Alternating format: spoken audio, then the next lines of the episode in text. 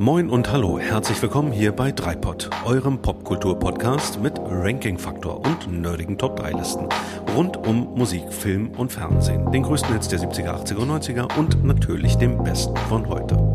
Wir sind Micha, Björn und Daniel und wünschen euch gute Unterhaltung.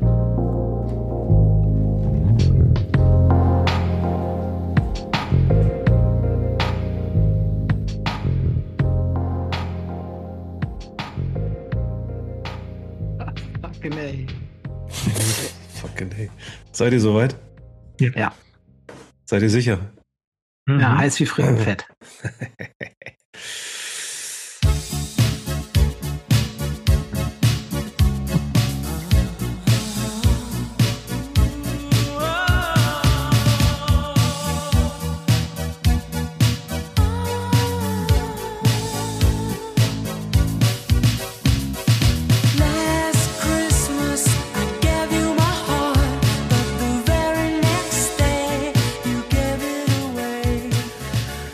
Hallo da draußen an den Empfangsgeräten und hallo an alle, die jetzt hektisch überlegen, ob sie sich in der Folge geirrt haben, ob das Mittagsschläfchen etwas zu lang gedauert hat oder ob sich Daniel in der Folge geirrt hat. Es ist natürlich noch nicht ganz so weit. Es ist der 3. September, es ist Dreipott-Tag, aber es ist bereits wieder Lebkuchenzeit. Und da dachte ich mir, früher oder später wird es doch eh passieren, dass ihr diesen Song hört, ob nun bei Aldi an der Kasse oder im Stau auf dem Weg zur Arbeit. In diesem Jahr könnt ihr mit großer Wahrscheinlichkeit behaupten, das erste Mal Last Christmas bei Dreipod gehört zu haben. Halt, stopp. Und wenn ihr jetzt denkt, ah, das geht mir alles viel zu schnell und ich bin geistig noch gar nicht so weit, kann ich euch beruhigen, die heutige Folge dürfte weitestgehend unweihnachtlich werden. Mit Betonung auf dürfte, denn meinen beiden Kollegen ist alles zuzutrauen.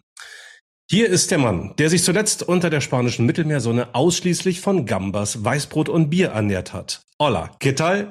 Hier ist der einzigartige Senor Björn. Muy bien. Und hier ist der Mann, der gerade darüber nachdenkt, ob es nicht doch gesellschaftlich akzeptiert sei, Weihnachtslieder bereits im September zu hören und jederzeit lauthals mitzusingen. Denn spätestens im Oktober wird er in dieser Hinsicht nervös.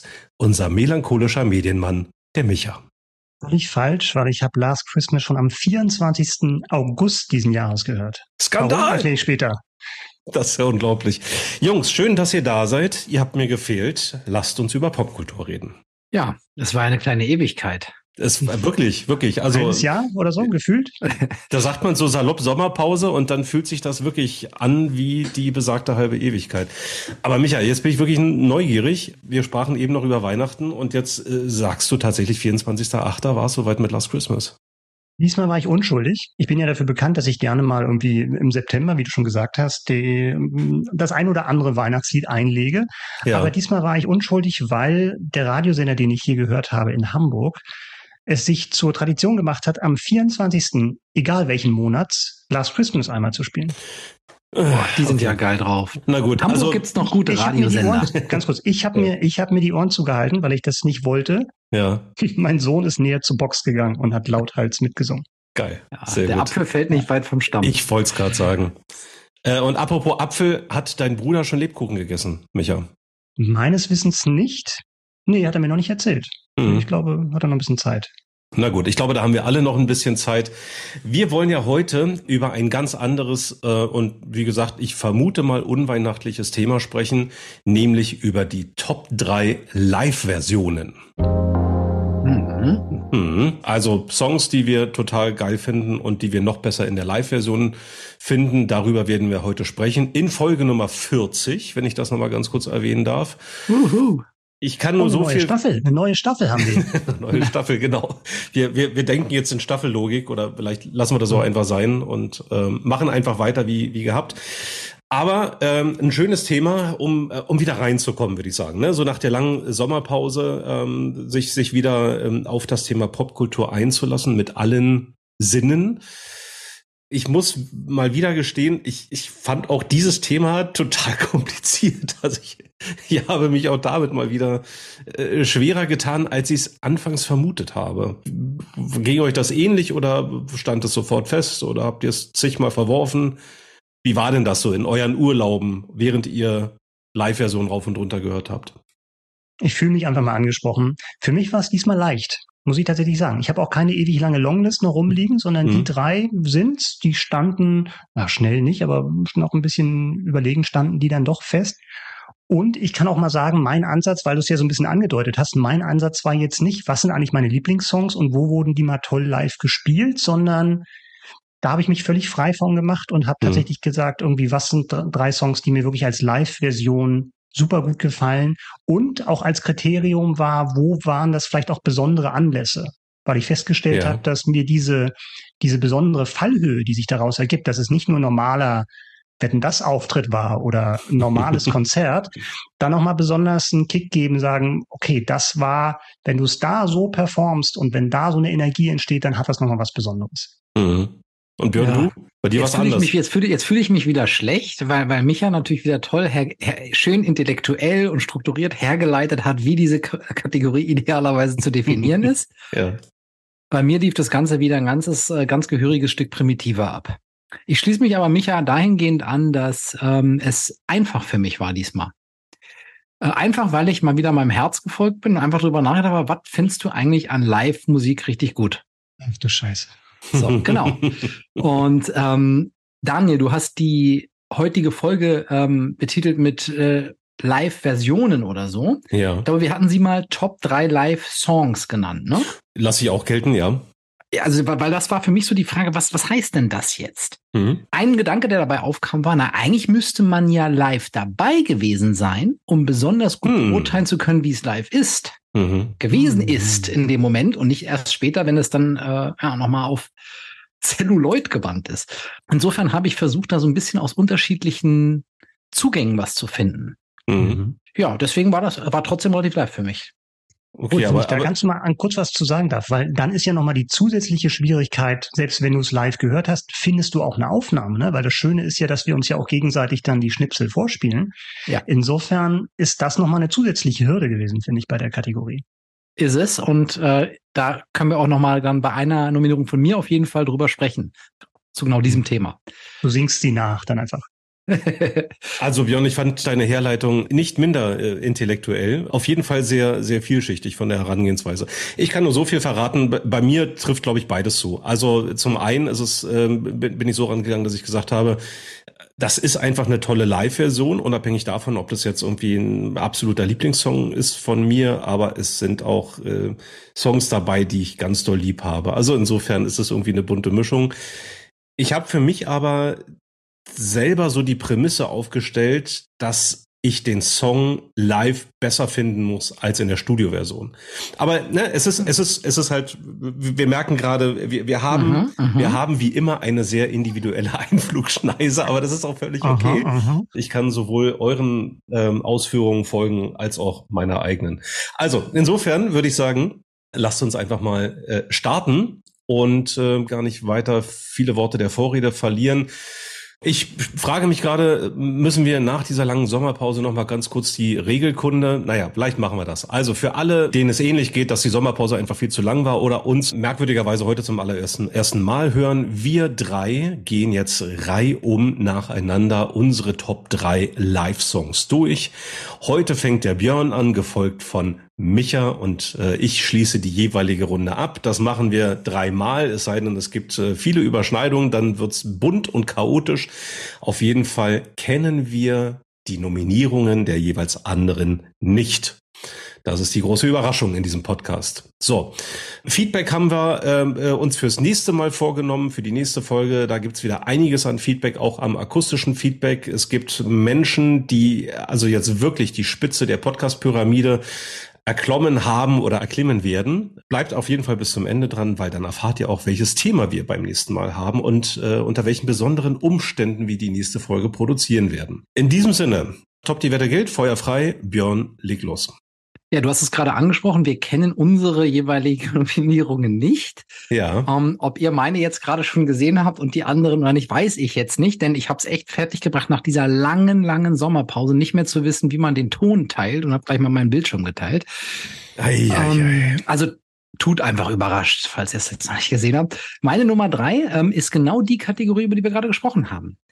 Ähm, ich habe gesagt, ich brauche wenigstens einen Song hier drin, wo ich selber live dabei war, wo es, wo ich wirklich das Gefühl hatte, ähm, das, das hat mich live einfach weggehauen. Und da kam ähm, sofort das beste Konzert vielleicht je, auf dem ich war, auf jeden Fall der letzten Jahre in den Sinn, nämlich im Jahr 2019, woanders als in der Berliner Waldbühne hätte es sein können, denn nur dort können richtig gute Konzerte ja stattfinden, wie wir alle wissen. Ja. Ähm, und es war zu Gast Neil Young. Und ja, ich habe eine Aufnahme gefunden von diesem Konzert und von diesem Song und auch sogar gar nicht in so schlechter Qualität. Und die teile ich mit euch jetzt mal, denn es ist ähm, der Song Helpless.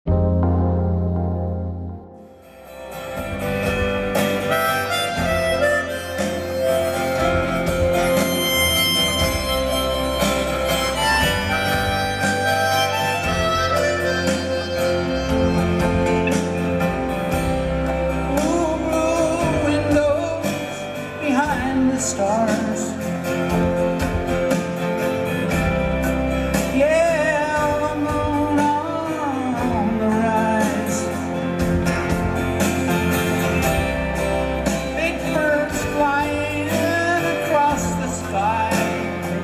Ja, Sehr schön.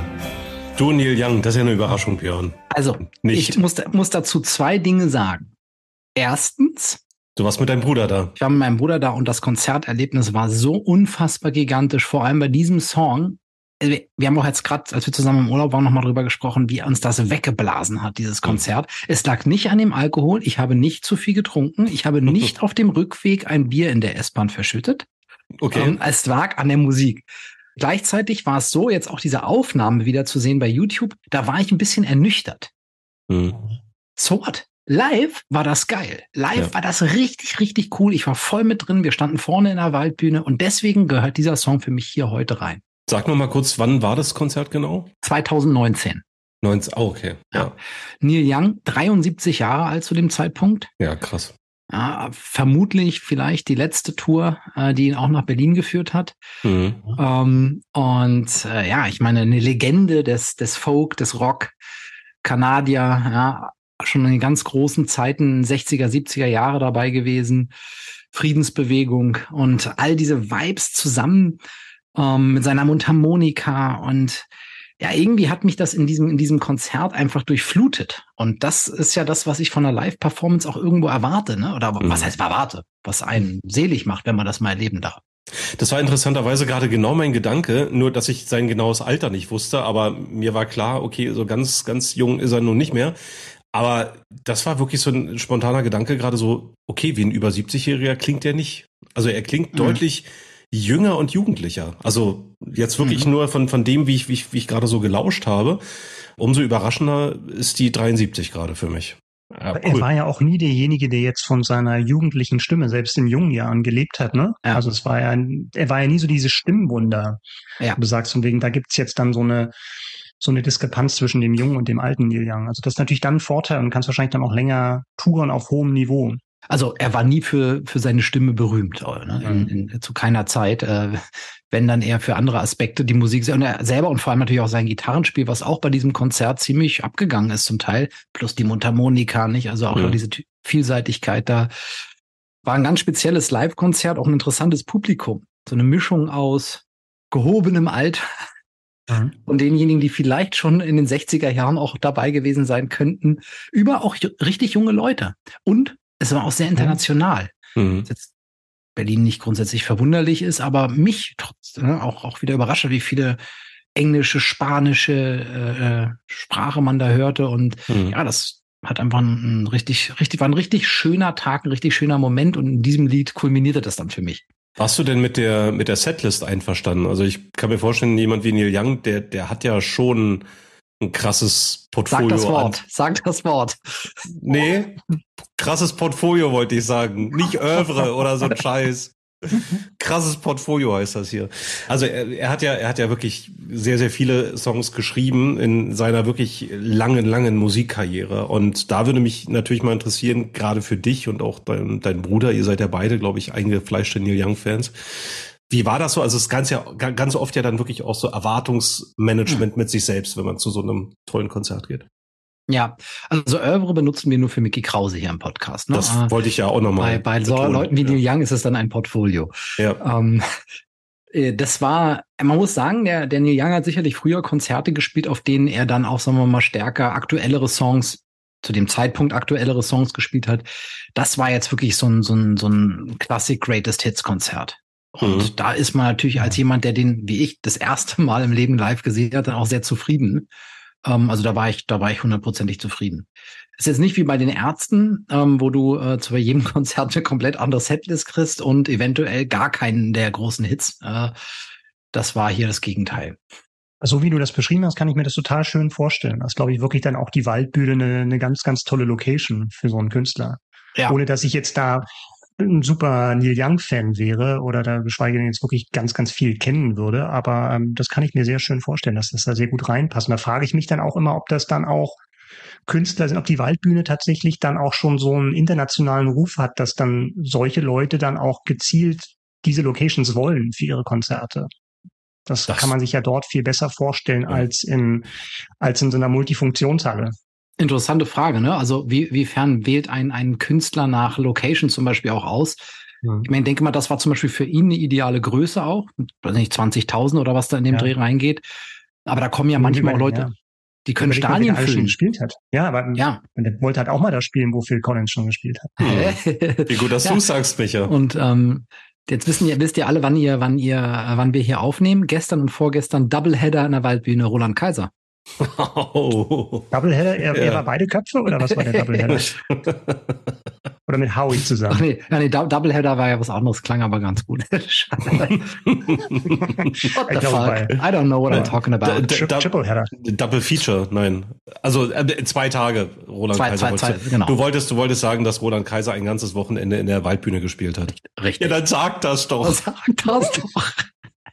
Ich dachte eigentlich, der wäre schon Sta äh, Olympiastadion verdächtig, Ja, der ja. Kaiser. Hat vielleicht noch ein bisschen Restgeschmack. Das liegt an meiner Abneigung gegenüber Stadionkonzerten, ähm, weil soundtechnisch immer nicht so nicht so schön und Ja. stimmungste stimmungstechnisch finde ich auch kleinere Venues besser. Wir haben ja an anderer Stelle ähm, schon mal bei Top 3 verpasste Konzerte unter anderem Ja. äh, mal, mal über die Waldbühne gesprochen hier. Für mich Marley. ist das wirklich eine unglaublich einzigartige Location, vor allem wenn du da unten drin stehst, weil die Distanz zum Künstler auf der Bühne, das sind, je nachdem, wo du stehst, halt, lass es, lass es maximal zehn Meter sein. Mhm. Ähm, und, und der Sound ist auch genial. Ne? Das heißt, du Mhm. bist wirklich ganz voll drin in einem genialen Sound, nah dran am Künstler, du kannst die Mimik sehen. Und da, Daniel, ne, das ist, das ist genau der Punkt in so einem Stadionkonzert, wenn du da nicht wirklich in die ersten Reihen da gehst, dann kannst du ja teilweise im Fernglas nichts mehr sehen. Das ist schon ein riesen Unterschied, unabhängig vom Sound. Dann guckst du die ganze Zeit auf die Bildschirme, ne? Ja. Das ist ja auch nicht Sinn und Zweck des Konzerts eigentlich. Ja, Ja, das hatten wir ja, als wir bei den Ärzten auf dem Tempelhofer Genau. Feld waren wir, ne? Da haben wir auch Ja. danach drüber gesprochen. Irgendwann bist du so weit weg, weil wir auch verhältnismäßig spät da waren, ähm, dann kommst du nicht mehr nach, nach ganz vorne und naja, dann hast du genau dieses Problem, du guckst mehr auf den Bildschirm als auf die Bühne. Das ist dann echt schade. Und ich hatte in diesem Jahr tatsächlich ja den unmittelbaren Vergleich, ähm, ein Konzert im Berliner Olympiastadion und ein Konzert in der Berliner Waldbühne unschwer zu erraten, was bei mir da den, den absoluten Vorzug bekommt. ja. Übrigens, nächste Woche bin ich bei den Ärzten in Potsdam im Waschhaus. Ah, wie geil. Sehr schön. Da war ich zu langsam. Lebenstour. Ich war, ja, ich war zu langsam. Ja, ich glaube, damit können wir die, die Einführungsrunde hier schließen. Ein klassischer- Äh, mein, ein- von meiner Seite. Ein klassischer Auftakt. Ein klassischer Björn. 1 zu 0 für Björn. Micha, kannst du nachlegen? Kannst du einen Ausgleich schießen? Ich hoffe, mh, Björn, ich habe eine gute und eine schlechte Nachricht für dich. Die gute ist, ich hab von dir gelernt. Und zwar habe ich auf Platz drei einen Song von Queen. Die Hm. schlechte Nachricht ist, der Sänger ist nicht Freddie Mercury. Ich weiß es, ich weiß es, ich weiß es. Das ist ein Skandal. Ja, vielleicht, vielleicht aber auch nicht. Es ist das Jahr 1992 und der Ort ist das Wembley Stadium in London und der Anlass ist ein sehr trauriger, weil es das Tribute-Konzert für Freddie Mercury ist. Und da waren viele tolle Künstler mit vielen tollen Coversongs von Queen, aber einer stach heraus und das war George Michael mit Queen und mit Somebody to Love. Mega. Song, Song von, 9, von 76. Daniel hat's geahnt, entnehme ich sein, sein Gesicht. Ja. Und den, den Outfit, den ich anspielen möchte, der ist eigentlich so der Höhepunkt der Performance, weil George Michael da so den höchsten Ton des Liedes trifft und dann singen 72.000 Queen-Fans aus einer Kehle weiter und die, das Schönste ist eigentlich das, was wir jetzt hier nicht nachstellen können im Podcast, ist die Reaktion von Brian May. Wie wirklich so ein breites Lächeln hat er wahrscheinlich selten im Gesicht gehabt, als er gehört hat, wie nicht nur das Publikum mitgesungen hat oder diesen diese, diese Silbe da vollendet hat, sondern tatsächlich auch in der Intonation, wie Freddie Mercury es gemacht hat, das nachsingt. Und da hören wir doch mal rein.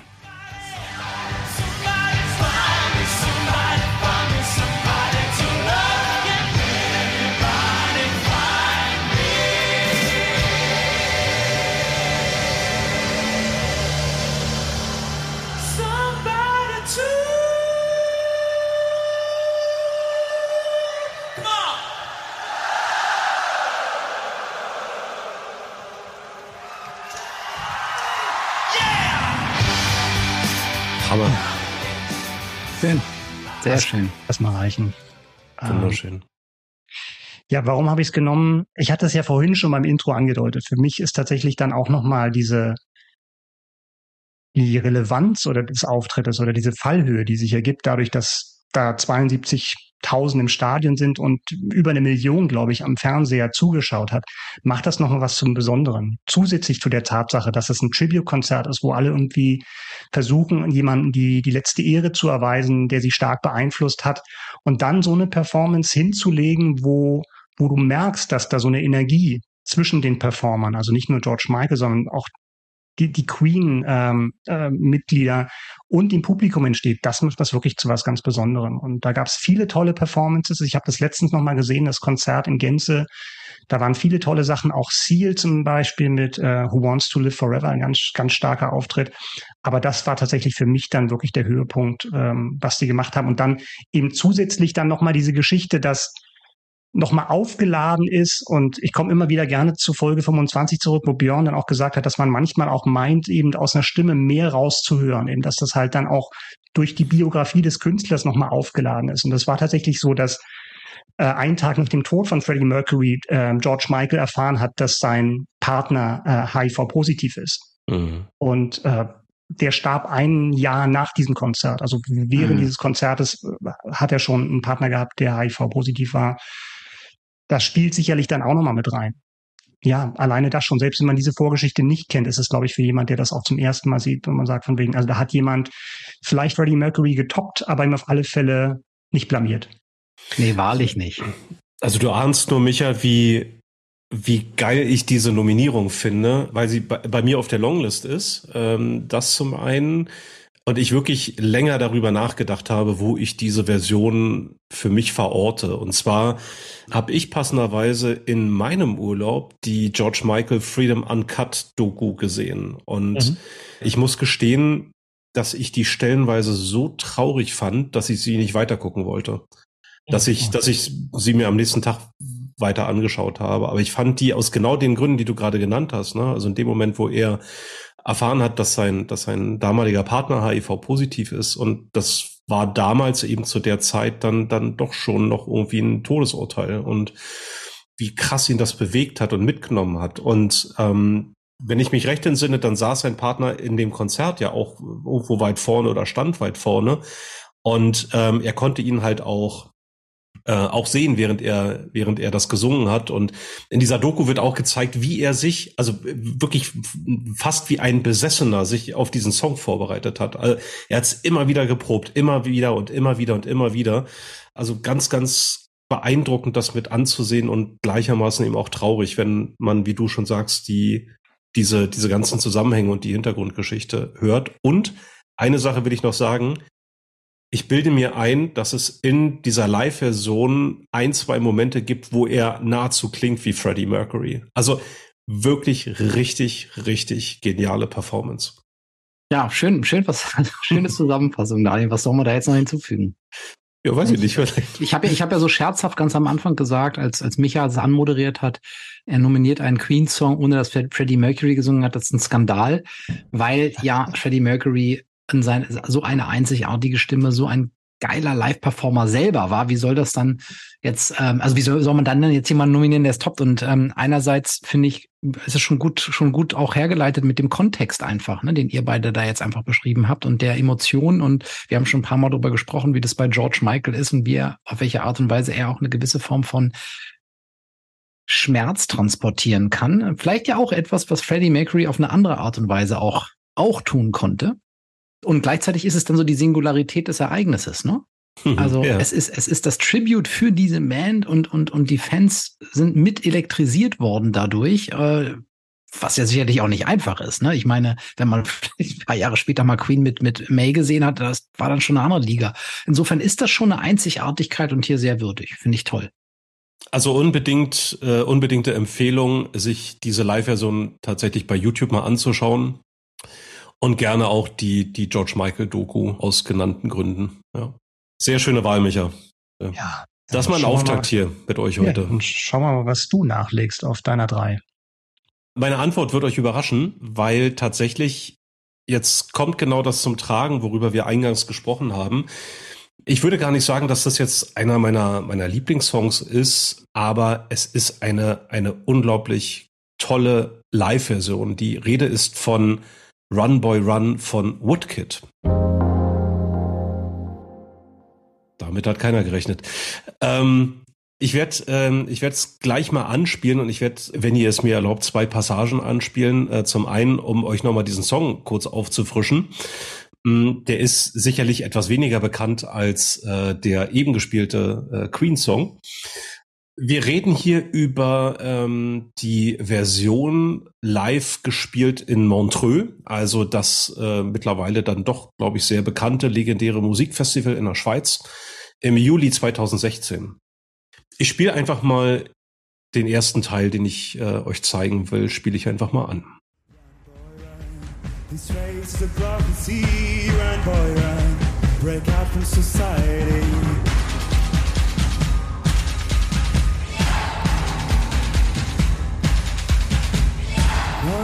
No, another day, and you don't have to hide away. You'll be a man, boy. But for now, it's time to run.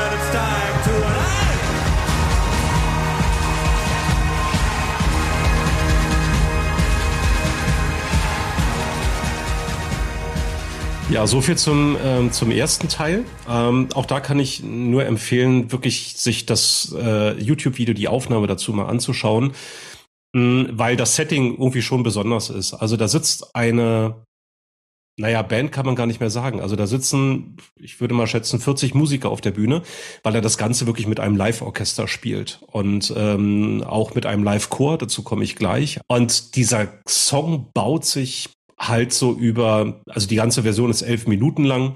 Der baut sich halt wirklich so langsam auf, ne, mit diesen, mit diesen Drums, die ihr jetzt eben gehört habt, äh, die natürlich auch live gespielt werden. Dann dieses Setting ist halt irgendwie toll, weil die in so einem, so einer merkwürdigen, äh, Kuppel irgendwie sitzen. Alle sind, sind weiß angezogen. Die ganze Bühne ist weiß, die Instrumente sind weiß, aber ohne dass es irgendwie jetzt irgendwie cheesy, kitschig, was auch immer aussieht. Das hat irgendwie einen ganz coolen Look, muss ich sagen. Und Richard Kleidermann mäßig meinst du? na, eben nicht, eben nicht. Das wollte ich damit sagen. Nein, es sieht äh, interessant spacig aus, aber äh, ja, jetzt nicht, nicht klischeehaft, kitschig, Kleidermannartig. Was nachher aber richtig krass wird, und da gehe ich mal gleich zum zweiten Teil, den ich euch vorspielen will. Irgendwann setzt der Chor ein. Und das ist ein Teil, den gibt's in der, in der Studioversion nicht, aber der verselbstständigt sich dann in dieser Live-Version und das hört sich dann so an.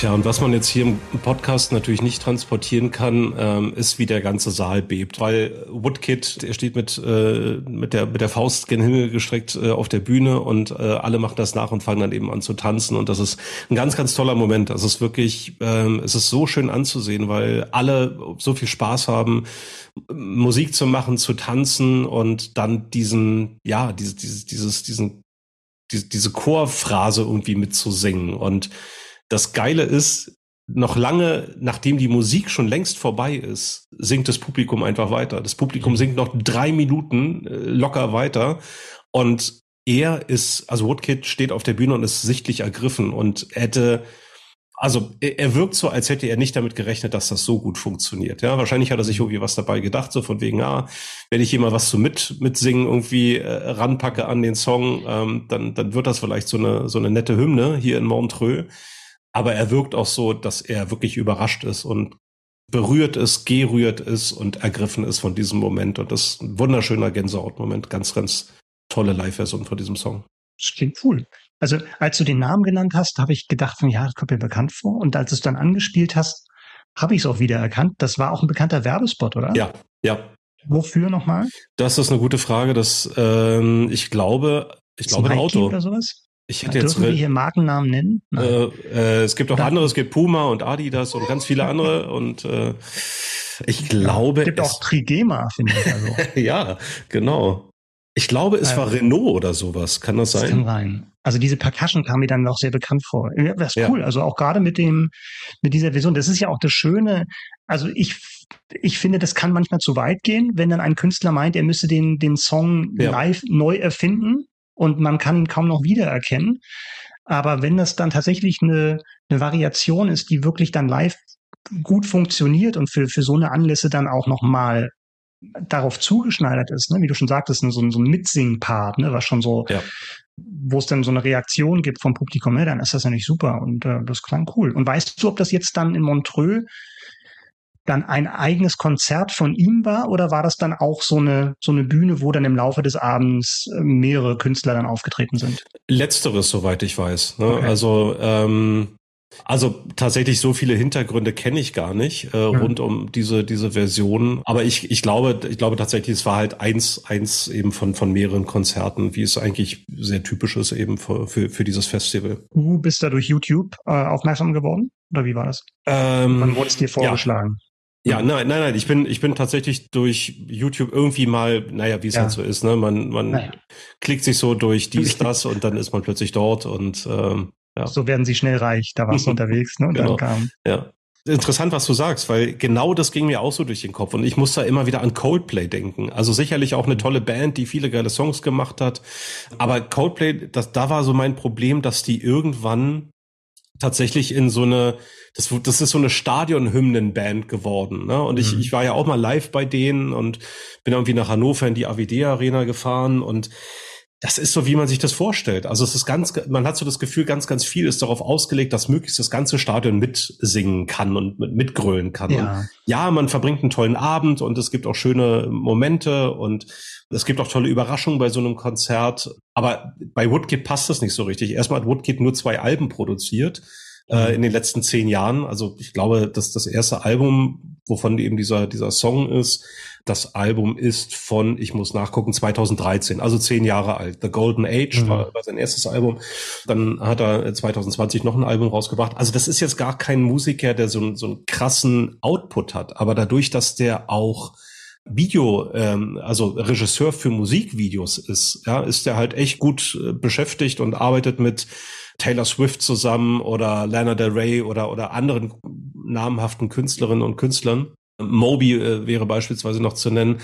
Und ich glaube, der ist gut im Geschäft, aber er ist gar nicht so der Musiker, der so einen wahnsinnig hohen Output hat. Ja, also An insofern. Mobi musste ich auch gerade dann denken, als du es angespielt hast. Ah, das ja. geht ja auch so in die Richtung. Ja, ja, ja, stimmt, stimmt. Da gibt's, da gibt's sicher Parallelen. Äh, Vodafone war es übrigens. Es war nicht Renault, es war Vodafone. Gerade noch Weder Nike noch Renault, sondern Vodafone. Okay. Ja. Wie, wie, bist du denn jetzt für Hm? diese Folge auf diesen Song gekommen? War der bei dir sozusagen aufgeploppt, einfach beim drüber nachdenken? Oder wie kam das sozusagen, dass du ausgerechnet daran gedacht hast? Oder ist der bei dir so präsent, dass das Äh, Nee, sofort also klar war? Also für mich war der sozusagen null präsent äh, bei dieser, ne, äh, für, Ja. für diese Folge. Also, Ja. aber Bei mir eigentlich auch nicht. Es war wirklich ein Zufall, dass ich irgendwie drüber gestolpert bin und was über ihn gelesen habe. Ich kann dir das jetzt gar nicht mehr genau herleiten, aber dann Mhm. Fiel mir diese Version ein und dann ja, es ist es ist halt wirklich eine tolle eine tolle Steigerung der Studioversion, aber eben dann mit dem mit dem mit dem Einbinden des gesamten Publikums und und alle haben Spaß und alle sind am tanzen und deswegen passte das jetzt eben so gut. Ja, das finde ich auch eine gute, also finde ich auch eine insgesamt eine gute Logik für diese Folge. Also nicht für dieses, Ja. für unser Motto, Ja. zu sagen, dass es einfach die Studioversion nochmal deutlich steigert und das, das finde ich, das stimmig, stimmig hier. Ja. Schön, ja. Dann lasst uns doch die zweite Runde einschwenken. Oh, ja, ja, ja, ja, das ist ja hier genau so. Meine Nummer zwei führt uns, äh, könnte man jetzt nahtlos anknüpfen an Michas Nummer drei. Denn äh, ich nominiere Queen im Original. Mhm. Und ich habe äh, diesen Auftritt an anderer Stelle schon einmal nominiert, nämlich bei den Top 3 verpassten Konzerten. Natürlich das Live Aid im Wembley Stadion im Jahr 1985. Ich glaube, das ganze Programm von Queen an diesem Abend ist für sich genommen eine Live-Performance für die Ewigkeit. Das haben wir an der Stelle ja auch äh, hoch und runter diskutiert. Wir haben auch schon über Bohemian Rhapsody und andere Dinge schon äh, oft gesprochen. Deswegen nehme ich auch bewusst hier nicht den Bohemian Rhapsody, sondern aus zweierlei Gründen nehme ich äh, den Song, den sie danach gespielt haben, nämlich Radio Gaga. Und wir hören mal ganz kurz rein. Und, ähm, jeder, der Lust hat, das jetzt so ein bisschen mitzu äh, ja, was ich dazu auch gleich sagen werde, der sollte sich das Video dazu angucken, was bei YouTube verfügbar ist.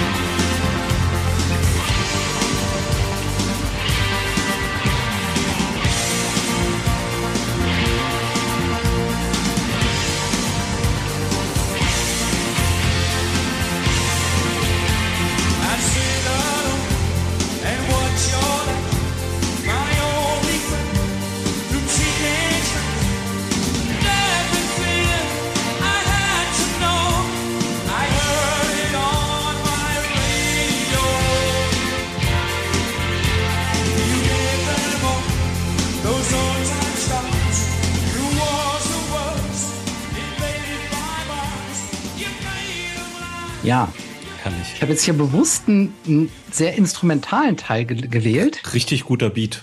Denn der, ein entscheidender Punkt von diesem Auftritt war, natürlich neben den Songs, die ohnehin toll waren, war die Live-Performance on Stage von Freddie Mercury. Mhm. Die ganze Bühnenperformance.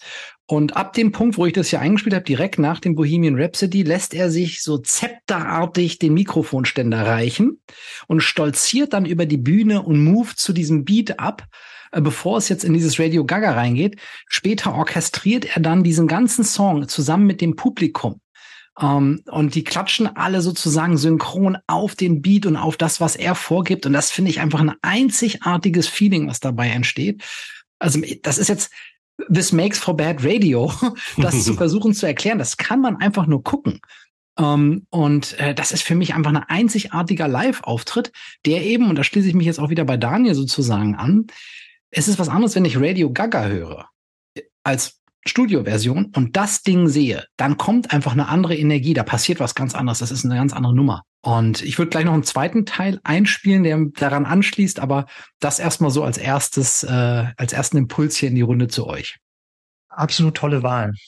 Also habe ich so gar nicht auf dem Schirm gehabt, aber ist natürlich genial. Und ich glaube, das, ich weiß gar nicht, ob ich es schon mal gesehen habe, die Version. Was ich aber gesehen habe, war ja der Film, der Kinofilm Bohemian Rhapsody. Und das war ja auch das Konzert, was da dann den Höhepunkt gegeben Ja. hat, ne? wenn ich richtig, Ja. wenn ich das richtig in Ohren. Und die haben ja auch in dem Film was total Seltenes gemacht, dass sie wirklich dann mehrere Songs am Stück dieses Konzert dann, glaube ich, 20 Minuten lang irgendwie gezeigt haben.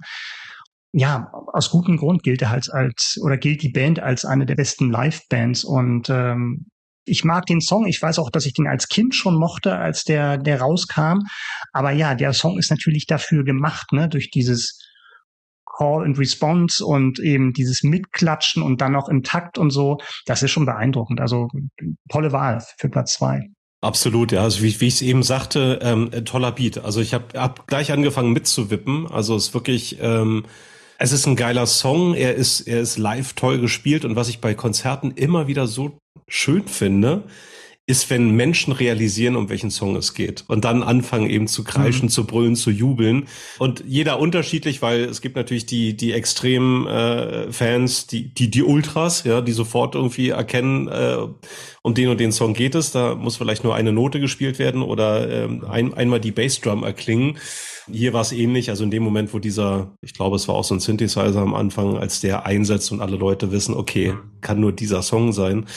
Das finde ich sehr, sehr schön. Und Micha, wie du es gesagt hast, Queen war einfach, glaube ich, ein wirklich absolutes Erlebnis, äh, was, was, was Live-Performances angeht. Ne? Und da haben wir ja lange, lange ist es her, auch schon, glaube ich, lang und breit in Folge Nummer 8, wenn mich nicht alles täuscht, ähm, die Top 3 verpassten Konzerte darüber gesprochen. Vielleicht auch nochmal eine, eine Lanze zu sprechen, Entschuldigung, eine Lanze Ja. zu brechen für den Song gegenüber Björn. Ich glaube schon, dass es wirklich ein toller Song ist oder ein großartiger Song ist, weil es halt auch die die Facetten von Queen zeigt, ne? Irgendwie in Mhm. den 70ern tatsächlich dann eher so handgemacht und dann in den 80ern elektronischer zu werden mit diesem Mhm. Synthi, diesem wabernden Synthi-Sound. Das ist ja schon mal was, was du dich trauen musst, was wahrscheinlich dann auch erstmal von deiner Fanbase irgendwie gut- gutiert werden muss oder du musst dich halt das trauen, eben da vielleicht auch Leute so ein bisschen zu verstören oder dann auch vielleicht neue Fans zu erschließen dir. Also ähm, finde ich schon dann mutig und es hat voll funktioniert in dem Fall. Ja. Ja, und es ist auch so, ich meine, Live Aid ist ja kein Queen-Konzert gewesen. Das heißt, die Leute, die da hingekommen sind, das waren jetzt nicht alles Leute, die ein Queen-Konzert gerade gekauft haben, und, sondern die wahrscheinlich auch Queen gut fanden, aber das war auch ein gemischtes Publikum. Und so ein Publikum zu elektrisieren, ist ja auch nochmal, finde ich, was anderes, als wenn du weißt, hier sind alle deinen Wegen gekommen. Ähm, vielleicht ist jetzt hier die Hälfte der Leute äh, Fans von äh, Phil Collins, ne, in Wirklichkeit. Was ich äh, mir gönne und herausnehme, ist ähm, auch so eine Einzigartigkeit dieses Auftritts und ich finde, es ist noch regelkonform, weil es sich direkt an Radio Gaga anschließt. Es kommt kein anderer Song. Oha, oha. Ähm, es kommt kein anderer Song, aber Freddie Mercury hat dann angefangen, mit dem Publikum quasi ein paar äh, Sa- Gesangesübungen zu machen, an die sich Mhm. vielleicht jeder erinnert, äh, Ja, der ja. mal in einem Chor war oder ähnliches. Und das ist halt auch so ein Ding, wo du denkst, auf dem Rockkonzert. Und das spiele ich mal auch noch mal ganz kurz an, damit man einfach noch mal weiß, worum es hier geht. Ja.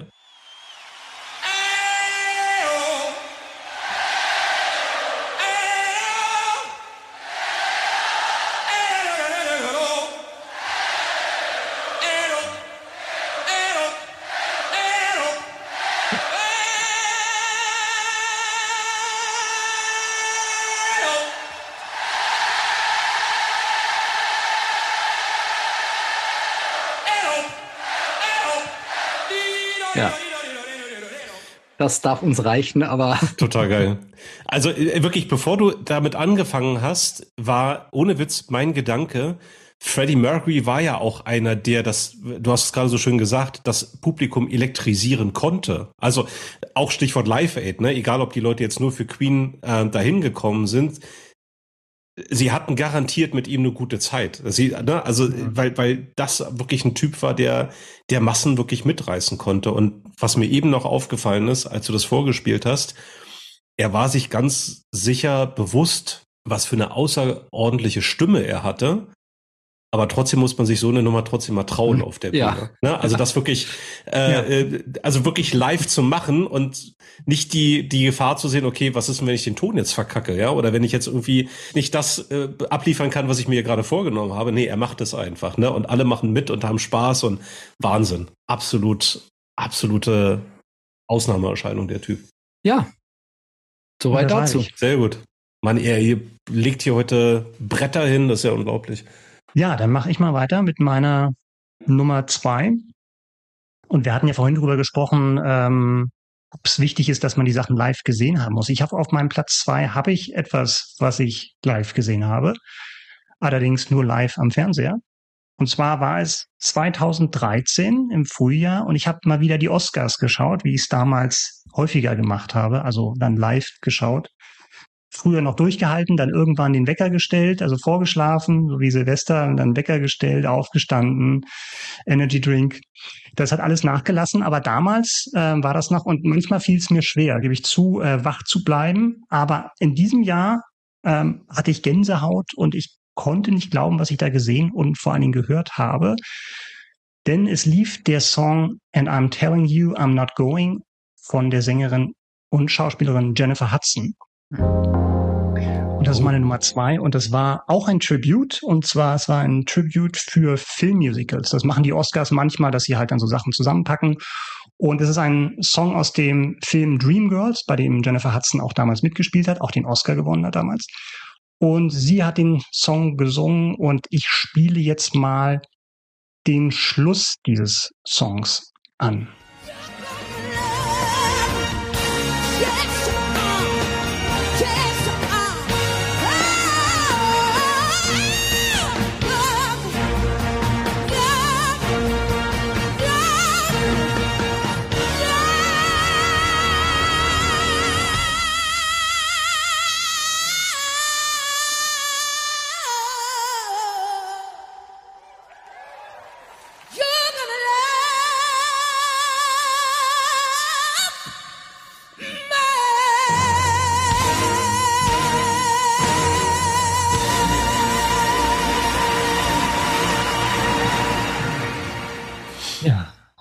Gänsehaut. Muss eine geile Show gewesen sein. Spätestens da war ich wach. Und das Schöne ist, was wir auch hier muss das Medium des Podcasts leider kommt an seine Grenzen. Als jetzt gerade dann der letzte Ton da äh, geklungen war, gab es ein Standing Ovations, äh, eine Standing Ovation in der ersten Reihe, wie immer zu der Zeit Jack Nicholson ist auch aufgestanden, geklatscht, hat sich umgesehen und hat erstmal durchgeatmet und hat sich umgeguckt, ob habt, habt ihr das auch gerade alle mitbekommen? Also der coole Jack Nicholson ist Ja. da äh, wirklich aus sich rausgekommen und das soll schon was heißen. Ähm, ja, also wahnsinnige Performance, äh, ganz schwerer Song zu singen, was man jetzt vorher nicht gehört hat, ganz viele Tempowechsel mit drin, ähm, ganz leidenschaftlich, kämpferisch. Und was hier nochmal dazu kommt, sie hat einen Song performt vor 70 Millionen Zuschauern allein in den USA. Und du kannst dich dann nicht aufwärmen wie bei einem eigenen Konzert. Und du hast auch nicht deine Home Crowd dabei, sondern musst wirklich auf den Punkt so einen Song mit diesen Noten performen, den auch schon vorher andere gesungen haben. Aber da gibt's, glaube ich, keinen, keinen Wettbewerb mehr, dass die, dass, dass das wirklich ihr Song spätestens da geworden ist. Also man konnte es so deuten von wegen, dann müssen wir eigentlich einen Oscar geben dafür. Ach, haben wir schon vor ein paar Jahren, dann ist gut, weil sonst hätten wir was falsch gemacht. Ähm, bei den, bei den, bei dieser Oscarverleihung gab es auch andere ähm, Musikperformances, unter anderem von, von Shirley Bassey und von Adele. Aber nach der Show haben alle nur über Jennifer Hudson gesprochen. Das glaube ich gerne. Ja, ist eine geile Wahl. Ich habe das, also beim, beim, bei beim Recherche auf diese Folge hier, ähm, gebe ich auch meistens auch immer unseren, unsere Suchkriterien auch mal bei Google ein und guck mal, was, was ploppt so hoch, einfach um sich Anregungen zu holen. Und da tauchte das unter anderem auch in einer Liste auf. Okay. Und da war ich erst total irritiert. Ich dachte, what? Was ist mit denen los hier? Hab's mir dann angeguckt und dachte, ja, verstehe. Ah, okay. Hast du Also also ich- schon gesehen? Cool. ja, hab nur- ich, ich, ja. weil, weil es in dieser Liste war. Ansonsten Ja. hatte ich davon noch nie gehört, auch weil ich den Film nicht gesehen habe. Mhm. Ähm, den Namen, der Name Jennifer Hudson war mir natürlich geläufig, ähm, aber diese Performance, von der hatte ich noch nie gesehen und das ist ja schon krass. Also ich habe äh, noch nie von der Performance äh, gehört und nichts davon mitbekommen. Also insofern gerade krasse Überraschung. Von wann ist die Aufnahme? 2013. Ja, ist komplett an mir vorbeigegangen, aber das ist ja das Schöne. Deswegen machen wir diesen Podcast ja zusammen, um uns gegenseitig zu inspirieren und uns äh, äh, tolle Dinge zu verraten. Also das, da bin ich schon sehr gespannt drauf, mir das wirklich mal in Gänze anzusehen und anzuhören. Und ich muss auch gestehen, ich wusste gar nicht, dass sie so gut singen kann. Das war mir auch neu. Ja, es ist ja interessanterweise bekannt geworden über American Idol, Ja. ähm, bevor sie dann die, die Filmrolle bekommen hat. Das war 2007 mit dem Film. Hat bei American Idol den siebten Platz gemacht in diesem Jahr. Ja, ist irgendwie an mir Aber- vorbeigegangen. Also ich habe das, habe da, hab ihren Werdegang nicht wirklich verfolgt, muss ich gestehen. Also ich spätestens da war ich wach. Und das war so ein Moment, ich kann mich wirklich noch erinnern, wie ich auf der Couch saß und das gehört habe und dachte, das kann nicht wahr sein, dass da jemand so ein Ding raushaut bei, bei so einer, bei so einer Oscar-Show. Mhm. Das war so ein Moment, wo ich kurz davor war, irgendwie äh, jemanden anzurufen und sagen, hast du das auch gerade gehört? Äh, ja, aber ich glaube, ihr habt alle schon geschlafen, aber das ist ja auch richtig. ja. Auch eine sehr schöne Das ist- Wahl. Ja, das war Jennifer Hudson mit ihrer Oscar-Performance von 2013. Mein Platz zwei. Sehr gelungen. Ähm, mal wieder, Micha, hast du mir Brücken gebaut, ohne, ohne es zu wissen. Über sieben Ähm, Brücken, ne? Genau, aber der kommt jetzt nicht. Oder die kommen jetzt nicht. Könnten ja mehrere sein. Mm, Meine Nummer zwei, fangen wir mal so an. Meine Nummer zwei ist ein Stellvertretertitel. Stellvertretend ähm, für das Konzert, für alle Konzerte von, von dieser Band. Und die Rede ist von Jamiroquai mit dem Song Cosmic Girl.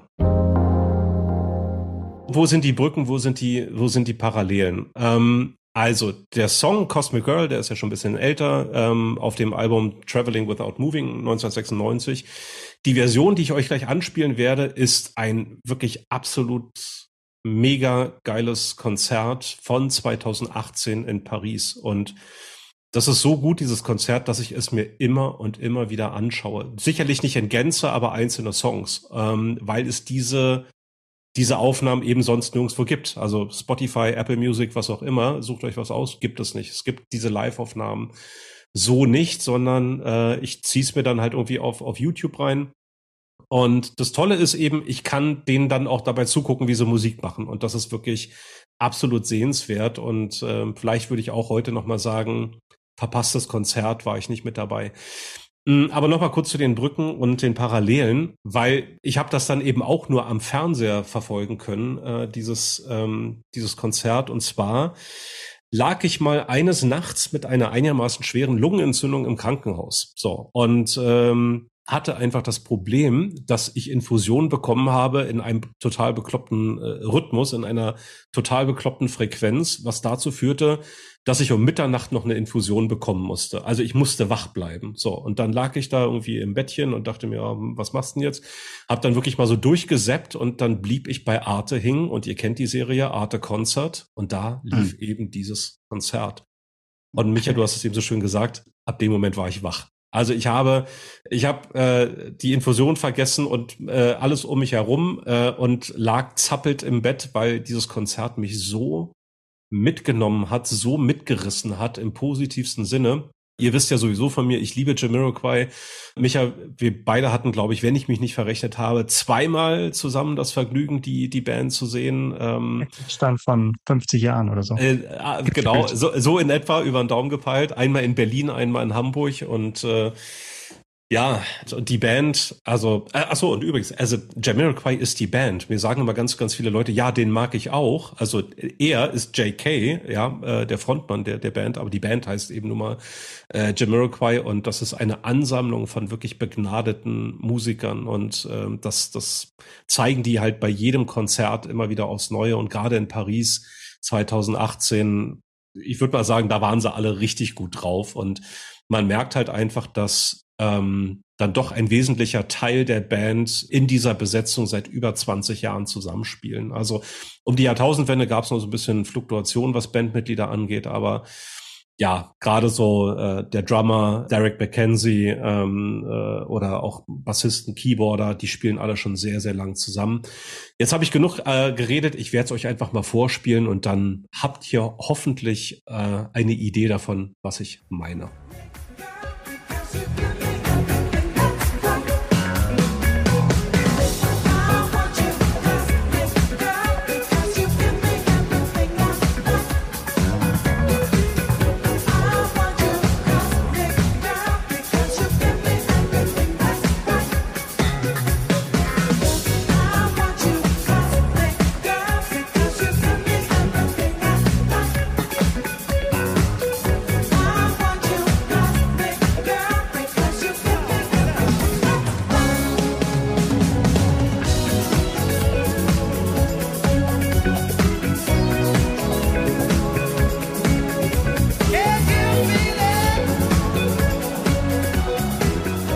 Das sind jetzt wieder, das sind jetzt wieder so die die bekannteren Klänge. Ähm, ich habe euch ganz bewusst eben diese diese Bridge vorgespielt, weil das ist tatsächlich relativ typisch für Jamiroquai, die äh, ja ihre Songs in der Live-Version gerne mal aufbohren, gerne ein bisschen verändern, unterschiedliche Elemente hinzufügen mh, und auch verlängern. Also die Version ist, glaube ich, locker acht Minuten lang ähm, in, in der Live-Version und es gibt ganz, ganz großartige Zwischenparts, ähm, so wie ihr sie eben gerade gehört habt, ähm, mit dem äh, mit dem legendären Paul Turner am, am Bass, äh, der diesen diesen tollen hart gezupften Bass spielt. Äh, ja, großartig und ich werde werde einfach nicht müde, immer wieder dieses ja dieses Konzert ein, einzulegen und äh, mir meine Lieblingssongs rauszupicken und zu schauen. Lief denn dieser Song auch auf den Konzerten, auf denen du warst? Ja. Und, und warum äh, würdest du jetzt sagen, obwohl du live dabei warst, diese Version, die du sozusagen nur live vom Fernseher gesehen hast, war noch mal so viel besser? Ja, deswegen Stellvertreter. Na, also Aber warum, ja, weil es von den Ja. anderen keine Aufnahmen gibt? Oder hättest du sonst gesagt, nee, bei dem Konzert, da habe ich es live erlebt, da war es eigentlich auch hammergeil? Mm, Also, ich habe Jamiroquai, ich glaube, im Laufe der Jahre, ich würde mal sagen, vier, drei, vier Mal gesehen. Und ich kann mich nicht an irgendein Konzert erinnern, wo ich gesagt habe, das ist schwach. Also jetzt bin ich natürlich auch Fan und, und äh, feier die auch total, wenn, wenn die auftreten. Aber es gab im Grunde genommen kein Konzert, wo ich gesagt habe, das, das war jetzt irgendwie schlecht. Ähm, ich finde, hier in dieser Version, bei diesem Konzert in, in Paris, ist es besonders gut gelungen. Also, Mhm. Noch mal besser als bei den Live-Auftritten, wo du dabei warst auch. Ja. Ja, krass. Hm. also würde ich, würde ich jetzt mal so, ich, ich kann, ich kann es natürlich nur aus der Erinnerung sagen. Ne? Also, äh, Micha, als wir ähm, in, in Berlin auf dem Konzert waren, das, wann war das? 2004, 2005, 2003? Mhm, Ja, irgendwie Anfang des Jahrtausends, kann schon sein. Was Ja. bei mir hängen geblieben ist, dass er Virtual Insanity nicht gespielt hat, was ich ihm Ja. bis heute übel nehme. Aber Ja. ich, ich, ich finde es ja ganz interessant, was Björn auch mit der, mit der Frage angedeutet hat, dass man vielleicht natürlich, wenn man beim Konzert war, einen Mehrwert hat, den man irgendwie jetzt mit einbringen kann, von wegen, das war die Atmosphäre, ich war vor Ort, ich war an der Waldbühne oder wo auch immer, der ganze Abend war magisch, aber dass du natürlich dann vielleicht auf bestimmte Sachen gar nicht so gut achten konntest, als wenn du es dann im Fernsehen zum ersten Mal siehst, ne? Und dann Mhm. vielleicht auch dann die einzelnen Instrumente wahrnimmst und dann gibt es eine Nahaufnahme von dem Bassisten, wie er den hart gezupften Bass, wie ich gerade gelernt habe, Mhm. spielt. Und dann wird nochmal auf den Drummer und dann kommt nochmal, du hast natürlich noch eine andere Art von Inszenierung, was dazu führen kann, dass du vielleicht auch bestimmte Konzerte dann eben, die du, wo du nicht live vor Ort warst, vielleicht dann auch besonders zu schätzen weißt. Ja, und man, man verklärt das vielleicht so ein bisschen, ne? weil die Ja. Atmosphäre so toll war. Ähm, ich habe Jamiroquai 2013 war es, glaube ich, in Barolo in Norditalien gesehen. Und jetzt muss man dazu sagen, Barolo ist ein ganz kleines Nest. Ähm, das, das kennt man von, vom, vom Rotwein. Ähm, und äh, ansonsten ist Barolo halt ein ganz, ganz kleines Städtchen. Ähm, was aber zu diesem Konzert, oder es war ein mehrtägiges Festival, äh, auf dem ich war, ähm, da platzt dieser, dieser Ort aus allen Nähten und äh, die umliegenden Äcker sind zugeparkt, ja. Dann, dann bist du in dieser norditalienischen Kleinstadt, um dich herum sind Weinberge und italienische Castellos und so weiter und so fort. Das ist eine zauberhafte Atmosphäre. Du hast ein Glas Wein in der Hand, ein Stück Pizza und guckst halt irgendwie Jamiroquai und das wäre, ne? also das ist auch eine gewisse Form von Verklärung, würde ich sagen. Aber ich kann mich auch nicht mehr wirklich an die Setlist erinnern oder wüsste jetzt nicht, ob sie Cosmic Girl oder andere Sachen da besonders toll gespielt haben. Das Paris-Konzert ist wirklich, ist wirklich außergewöhnlich gut. Ja, Mhm. weil da kommt so viel, so viel zusammen, da, da stimmt so viel und deswegen ist das für mich Referenz. Kann ich gut nachvollziehen. Ja, dann würde ich sagen, Finalrunde. Ja. Also dieser Nummer eins von mir, die stand sofort fest, als äh, wir Hm. diese, diese Sendung ausgemacht haben. Und deswegen, wir sprachen von Anfang, am Anfang darüber, fiel es uns leicht, fiel es uns schwer. Ich hatte, ich sagte ja, mir fiel es leicht, weil die eins stand schnell fest, die zwei stand schnell fest. Und dann war es mehr oder weniger an die Suche nach der drei. Die eins, die war für mich sofort klar. Ähm, und ich habe schon lange Zeit darauf gewartet, diesen Künstler einmal in diesem Podcast berechtigterweise unterbringen zu können, denn Hm. ich schmuggle ja hier nichts rein, was nicht äh, berechtigt ist. Ja. Wir reisen in das Jahr 1969 Hm. in den Ort San Quentin nach Kalifornien, wo der Oh. damals ähm, schon recht bekannte ähm, Sänger Johnny Cash nicht seinen ersten, aber ich glaube seinen dritten Auftritt im Gefängnis, im berüchtigten Gefängnis St. Quentin hatte.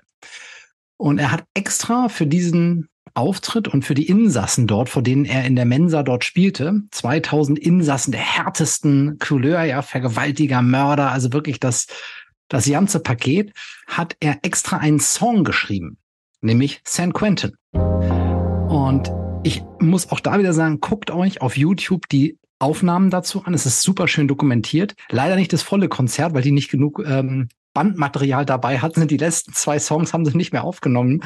Aber St. Quentin ist dabei. Um, und die Interaktion hier mit dem Publikum, die steht, äh, oder die Reaktion des Publikums, die steht hier auch ein Stückchen im Vordergrund, zusammen mit dem, mit dem tollen Text dazu. Und das äh, spiele ich jetzt mal eine Passage ähm, aus der zweiten Strophe quasi an. San Quentin, what good do you think you do? Do you think I'll be different when you're through? You bend my heart and mind and you warp my soul. Your stone walls turn my blood a little cold. San Quentin, may you rot and burn in hell. May your walls fall and may I live to tell. May all the world forget you ever stood. And may all the world regret you did no good. San Quentin, I hate every inch of you. Ja, es, es fällt mir schwierig, überhaupt abzuschalten. Hm. Ähm, ja, man, man merkt, wie die Insassen halt auf diesen Text reagieren. Ja. Ähm, und was ich da so beeindruckend dran finde, Johnny Cash ist auch einer von denen, durch die man die Emotionen durch die Stimme hört. Später ja auch mit Hurt und anderen Songs hat, also der, der konnte, und das, man muss sich das auch nochmal angucken, das, ne, das Gesicht, auch die ganze Mimik dazu, der war zu dem Zeitpunkt schon schwer auch durch die eigene Drogensucht geprägt und, Ja. ähm, und das ist nicht einfach ein Song, den er geschrieben hat, zu, um zu pleasen, glaube ich, sondern der konnte das schon nachvollziehen und meinte das, der fühlte das, was der da schrieb und sang. Und das haben die Leute, glaube ich, auch gemerkt, dass das nicht einfach nur irgendein Auftritt ist, da waren ständig irgendwelche Leute, die da aufgetreten sind, sondern der, der wurde schon wahrgenommen als einer von ihnen. Und gleichzeitig steckt in dem Text so viel Wahres über Gefängnisse generell, finde ich. Ne? Also dieses, auch vielleicht auch vor allem so die Gefängnisse der vielleicht 50er, 60er Jahre in den USA, wo man ja wirklich die Frage stellt, glaubt ihr echt, hier kommt jemand irgendwie besser raus? Irgendwie geheilter, sozialisierter, sondern das waren ja auch alles keine, keine Orte, die irgendwie zur, zur Rückkehr in die Gesellschaft beigetragen haben. Und all dieses, diese, diese Melange an Dingen, die finde ich in diesem Live-Auftritt so einzigartig.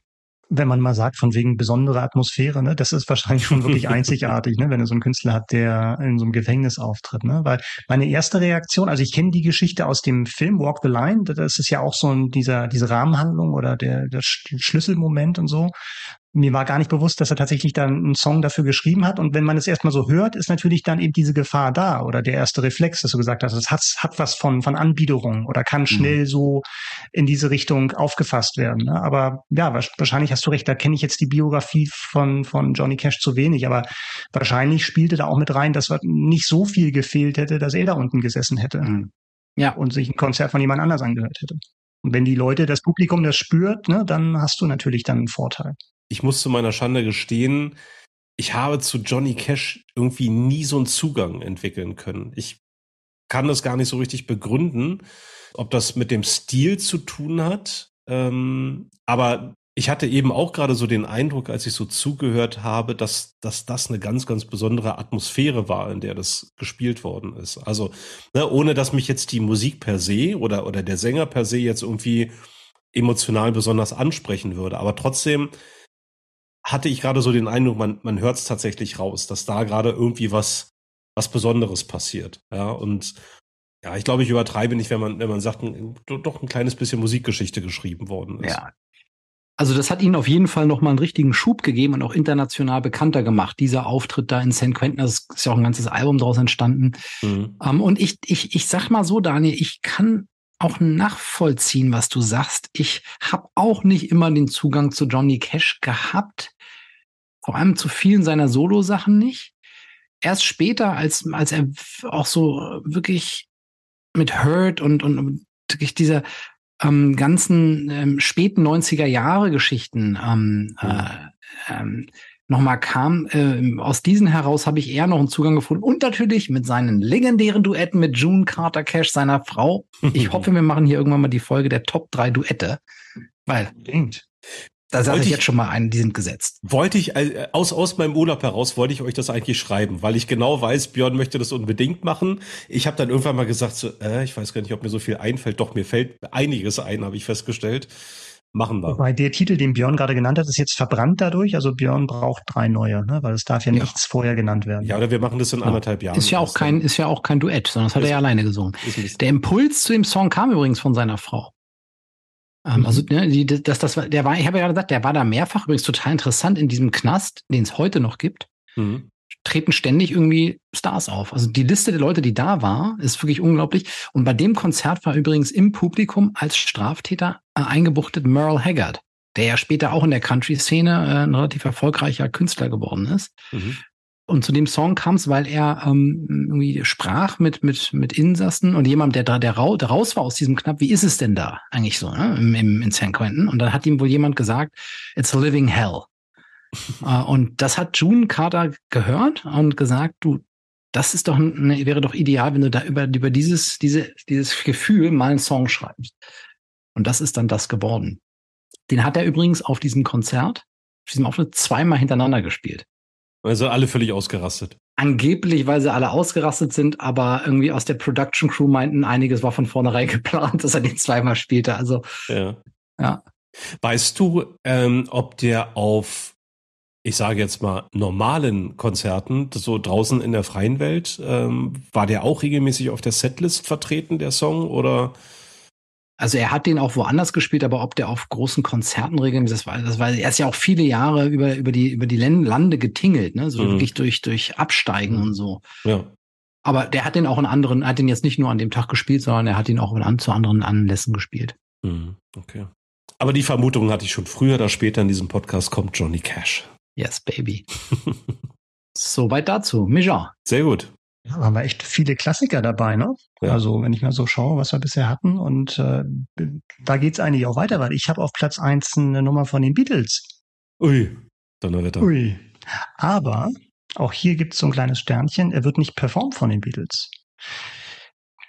Es war so, also 2004 wurde zur Einführung des Ex-Beatles George Harrison in die Rock'n'Roll Hall of Fame, wurde einer seiner Songs, den er geschrieben hat, unter dem Label der Beatles, performt und der Song heißt While My Guitar Gently Weeps. Und der wurde performt von einer sehr speziellen Konstellation bei dieser Show und das waren unter anderem Tom Petty, Jeff Lynne, Steve Winwood, Barney Harrison, also der Sohn von George Harrison und von Prince. Und Prince war am Anfang so ganz am Rande der Bühne zu sehen und man ahnt eigentlich auch gar nicht, dass Prince dabei ist, wenn man sich das auf YouTube anschaut.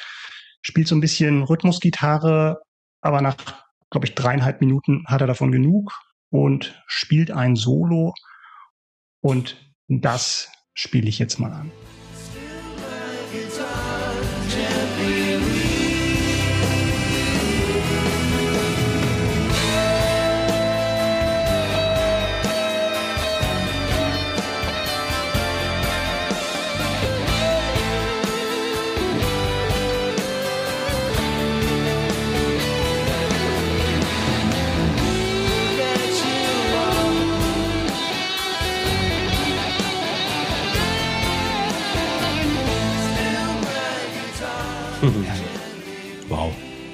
Das Also da hast du mal ein Fundstück ausgegraben. Ja. Ja, ähm, das, das, das Witzige ist, dass dieses Gitarrensolo wird in der Originalversion des Songs von Eric Clapton gespielt. Und Ach. man hätte jetzt auch gut und gerne Eric Clapton für diese Show gewinnen können, ne? also 2004.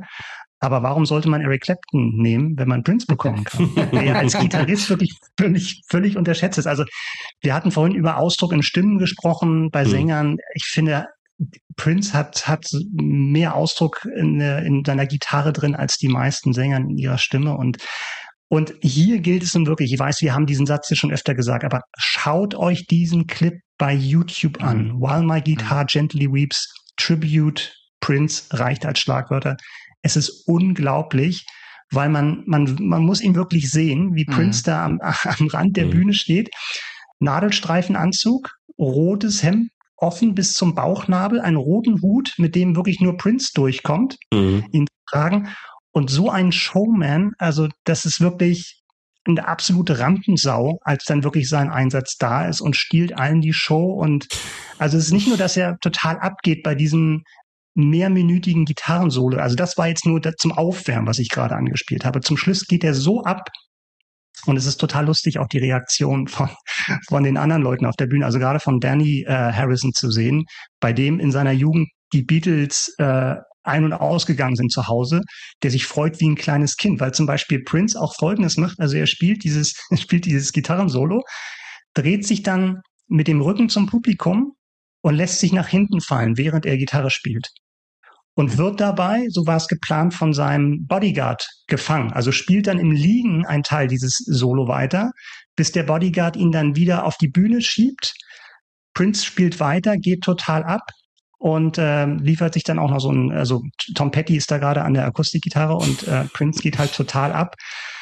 Äh, und dann zum Schluss, nachdem dann wirklich Prince sein, sein minutenlanges Outro gespielt hat, ist die Kamera auf Prince gerichtet. Er nimmt die Gitarre vom Gurt runter und wirft die Gitarre hoch. Und die Gitarre kommt nicht runter. Und Prince geht ab von der Bühne. Also es ist eine unglaubliche Show, was er da geliefert Geil. hat, wo, wo man sich Klingt das geil. wirklich mehrmals anschauen muss. Und ähm, ja, meine Nummer eins. Wow. Also ri richtig schön erzählt auch gerade Michael. Ja, ich bin ja, da ja. wirklich voll im Film drin gerade. Ja, ja. Also ich, ich, ich glaube, ich habe das irgendwann mal gesehen, aber es ist dann, werden viele Jahre her. Ich, muss ich mir auch gleich nochmal angucken. Mal gleich im Ich habe hab das definitiv noch nie gesehen. Also Ich erinnere mich an den roten Hut. Also in dem Moment, wo Micha noch mal diesen, diesen extrem extravaganten roten Das ist Hut. eine rote Melone, glaube ich. Also wirklich, da kommt keiner mit durch. Ja. Niemand. Aber Prince schafft es. ja, er war schon, er war schon echt ein Paradiesvogel, ne? Also er hat, hat das, er hat das auch wirklich gelebt. Das grenzt, also das grenzt nicht nur an Arroganz, ne? Es ist wirklich diese Rotzigkeit, mit Ja. der da wirklich äh, Musiklegenden, denen da steht, also dann irgendwann so das Scheinwerferlicht klaut, äh, wenn man es mal negativ ausdrücken will, aber er macht dann halt auch so eine, so eine Prince-Show, aber die Leute stehen drauf. Also der, der kann sich's leisten. Das ist äh, und was mir wirklich bei Prince auch nochmal wirklich aufgefallen ist, also dieser Ausdruck. Und es schafft auch keiner, finde ich, Gitarren, also virtuoses Gitarrenspiel so leicht aussehen zu lassen wie er. Du Mhm. denkst, wenn du das Video gesehen hast, geil. Ich kaufe mir auch eine Gitarre. Das kann ja nicht so schwer sein. Ja. Das sieht so leicht aus. Ja, was auf jeden Fall super funktioniert hat, gerade in der Story war ich zumindest voll drin, ähm, ne, also dass das mit When My äh, Guitar Gently Weeps und dann geht das los und das hört sich ja wirklich an wie Weinen. Mhm. Ja. So, und das, das, das, da war ich voll drin, im, einfach nur im Hören Mhm. und das muss man ja auch erstmal mit einer E-Gitarre so transportiert bekommen. Aber es war auch ein krasses Line-Up, ne? Bei dem, bei diesem Tribute-Konzert. Absolut. Also da sind ja wirklich dann Leute, die es richtig drauf haben, die alle auch eine, eine persönliche Beziehung zu George Harrison haben. Die waren ja auch teilweise in so einer Supergroup dann drin, diese Traveling Wilburys in den 80ern. Ähm, und das, da kommt dann auch nochmal diese Fallhöhe zusammen. Also du bist natürlich dann mit Leuten auf der Bühne, keiner will verkacken. Das sind natürlich alles Leute mit jahrzehntelanger Erfahrung. Aber im Publikum hast du auch die Größen der Musikbranche. Und dann nochmal so und so viele Millionen zu Hause. Also so eine, mir fällt das jetzt nämlich gerade auf in dem Zusammenhang. Ich hatte jetzt auf Platz drei, zwei und eins, das sind das alles Tributes, wenn man so will. Also da Mhm. willst du dann noch einem bestimmten Thema oder einer Person irgendwie die letzte Ehre erweisen oder Ehre erweisen. Und du hast halt einmalige Ereignisse, die nur einmal gespielt werden, einmal dann auch aufgenommen werden, für die Nachwelt aufgezeichnet werden. Und das ist nicht so wie ein normales Konzert, wo du dann Mhm. halt morgen eine neue Chance hast, das hast, äh, das in Duisburg nochmal gerade zu biegen, was du in Bremen versaut hast. Äh, Hallo Bremen! Ach nee. Hallo Hamburg? ja, das, das ist echt eine coole Geschichte. Ja. Sehr, sehr, sehr, sehr Ja. coole Geschichte und ja, wie Björn schon sagte, sehr, sehr schön vorgetragen. Ja, Daniel, dann äh, Hm. Ich traue mich gerade gar nicht so richtig, weil ihr habt, ihr habt da jetzt so vorgelegt hier mit Johnny Cash und den Beatles und Queen und jetzt komme ich hier um die Ecke. Auf meiner Nummer eins ist der Song Dance with Somebody Aber nicht von Whitney Houston, sondern von Mando Diao. Ja, richtig cool. Ah. Und das ist ein bisschen mysteriös, weil man zu dieser Live-Version gar nicht wirklich viel findet. Also weder eine Aufnahme bei YouTube noch irgendwie großartige Hintergrundinformationen.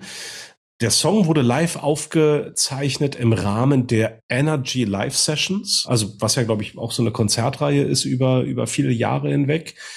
Und die Aufnahme gibt es meines Wissens nach tatsächlich nur bei Apple Music, also nicht bei Spotify, nicht sonst wo, sondern ich glaube, das wurde ähm, exklusiv auf Apple Music released und ähm, wenn mich nicht alles täuscht, dann ist das tatsächlich in der alten Schmelze in Wiesbaden, also liebe Grüße in die hessische Landeshauptstadt, äh, aufgenommen worden. Hallo Wiesbaden. Seid ihr gut, seid ihr gut drauf? Nicht Und- mehr lange. Jetzt bin ich tatsächlich mal auf, auf Björns Reaktion gespannt, weil ich muss sagen, ich finde den Song in der Studioversion gut, aber nicht überragend. Also es ist jetzt nicht so ein Song, wo ich sage, boah, der ist so, das ist so ein Megasong. Wie gesagt, der, der ist gut, aber die Live-Version, die, die stellt alles für mich in den Schatten. Ja, und in der, in der Studioversion nervt mich beispielsweise immer dieser, dieser hohe, streicherartige Synthesizer-Sound am Anfang, dieses di- di- di- di- di- di- di, das, das nervt mich irgendwie so. Ne? Und das, die gute Nachricht in der Live-Version gibt's das nicht. So, also ähm, dafür äh, gibt es echte Streicher. Und was in dieser, in dieser Version einfach unfassbar gut ist, ist wirklich der Beat, wie sich der ganze Song entwickelt und diese, wie ich sie wahrnehme, diese, diese unfassbar geile Energie in diesem Song. Mhm. Und ich spiele es jetzt einfach mal, ich spiele es jetzt einfach mal an.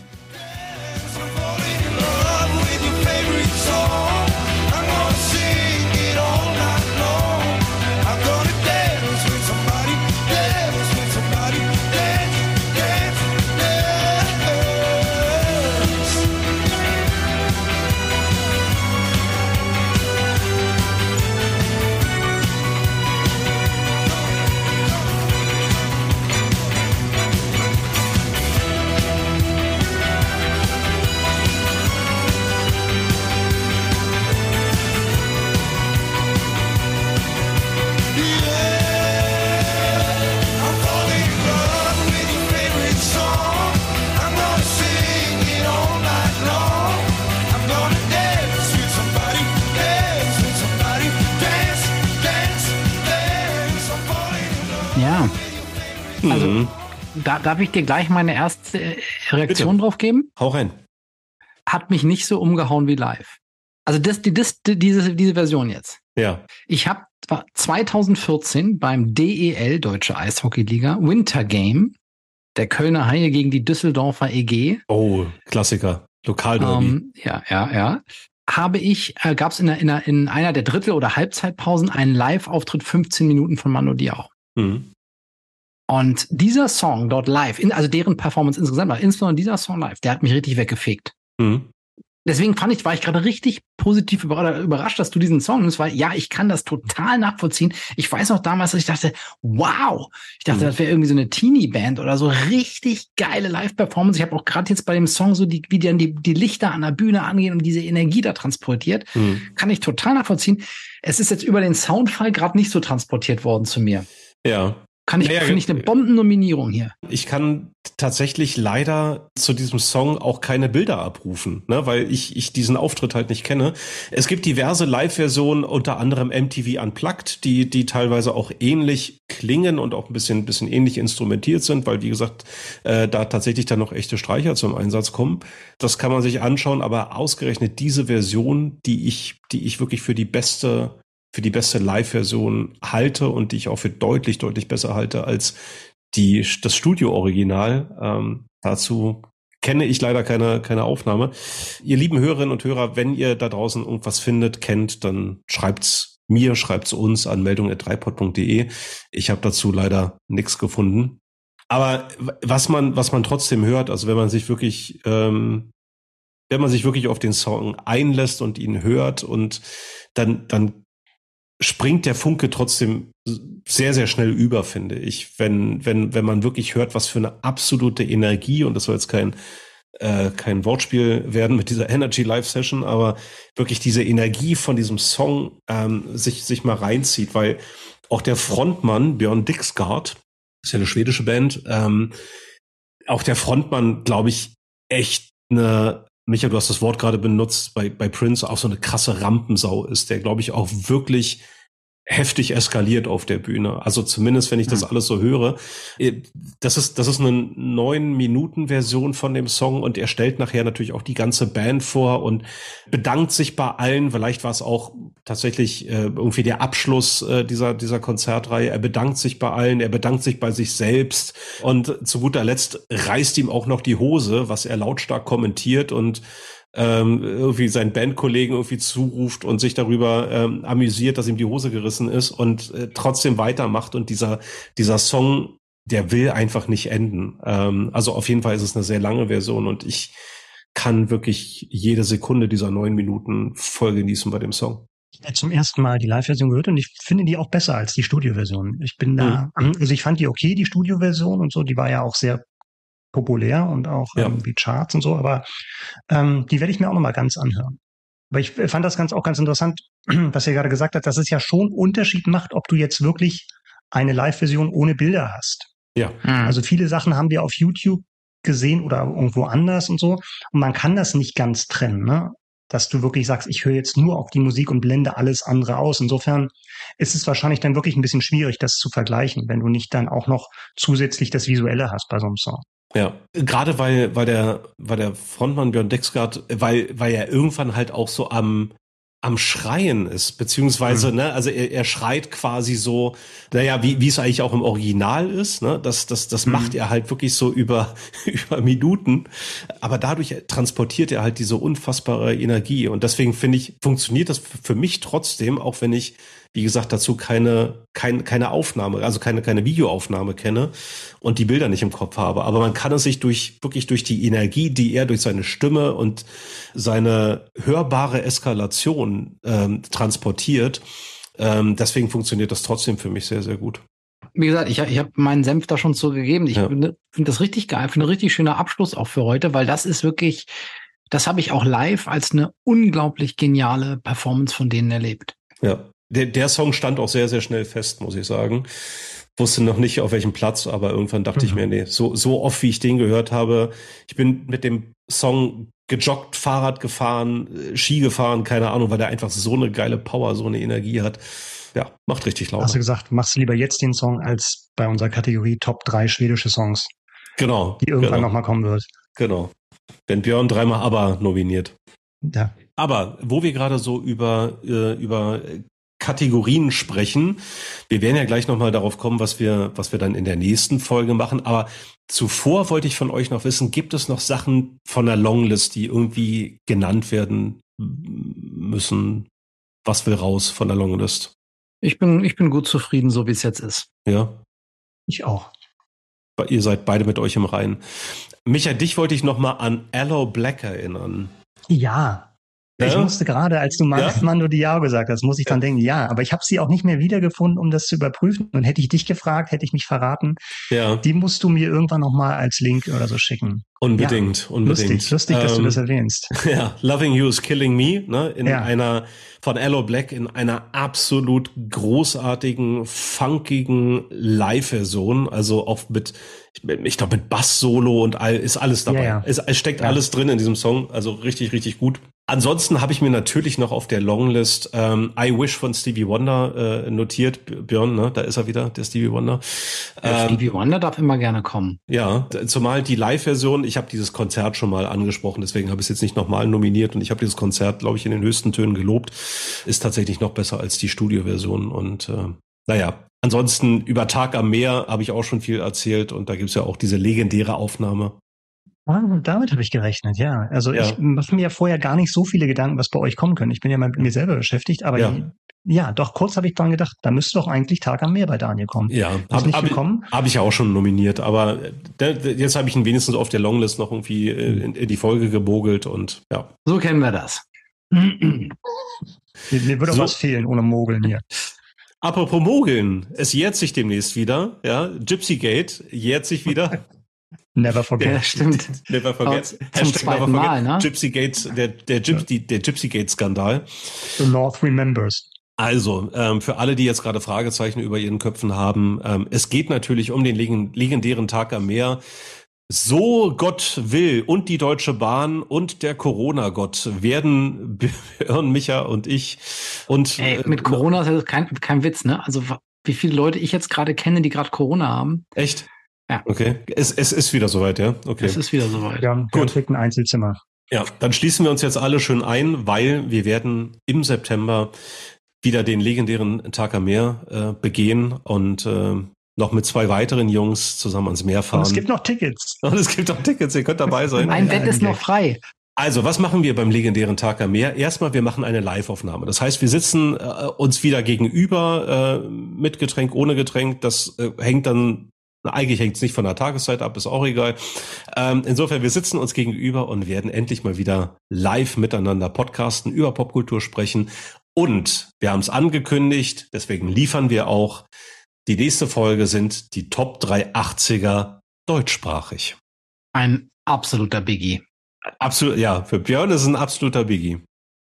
Bin, bin ich mir ziemlich sicher. Das ist hier, das ist eigentlich die Folge, oder? Das ist die Das ist Folge. eigentlich, ist eigentlich, die, ist eigentlich die größte Folge des Das ist gesamten eigentlich, das ist Podcasts. eigentlich der ne? Grund, warum ich diesen Podcast mache. Ja, Drei Jahre musstest du warten. Eigentlich müssen wir danach Genau. aufhören, weil besser kann es nicht mehr werden. Ja. stimmt. Ich freue mich jetzt schon. Ich bin, bin wirklich sehr, sehr gespannt, was, was uns da alles erwartet. Ich bin auch selber noch auf meine Top 3 gespannt. Die, die steht auch noch nicht fest. Was feststeht, das kann man, glaube ich, jetzt schon sagen. Es wird wieder eine sehr bunte, lustige, kurzweilige Folge werden. Ein Kessel buntes nannte man das früher. Hm, sehr gut.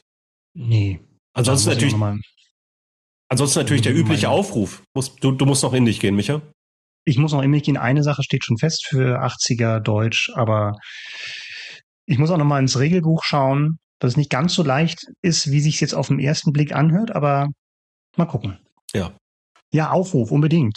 Aufruf, genau. Aufruf an alle Hörerinnen und Hörer da draußen. Schreibt uns. Schreibt uns, was sind eure Top 3 80er in deutscher Sprache. Ähm, und äh, wenn ihr nicht schreiben wollt, dann schickt uns doch einfach eine Sprachnachricht. Und dann kommt auch ihr in die Spitze von Björns Podcast-Pyramide. Vor allen Dingen müssen auch noch mal, wir hatten ja, glaube ich, in Folge 15 aufgerufen, bei den Gitarrensoli, dass wir doch wissen wollen, wie der Gitarrist von Reality hieß. Haben wir auch noch nichts gehört. Nee, Oder er soll mal. sich selber melden. Er soll Ja. sich selber melden. Genau, passiert ja nichts. War hier. nicht rauszufinden bisher.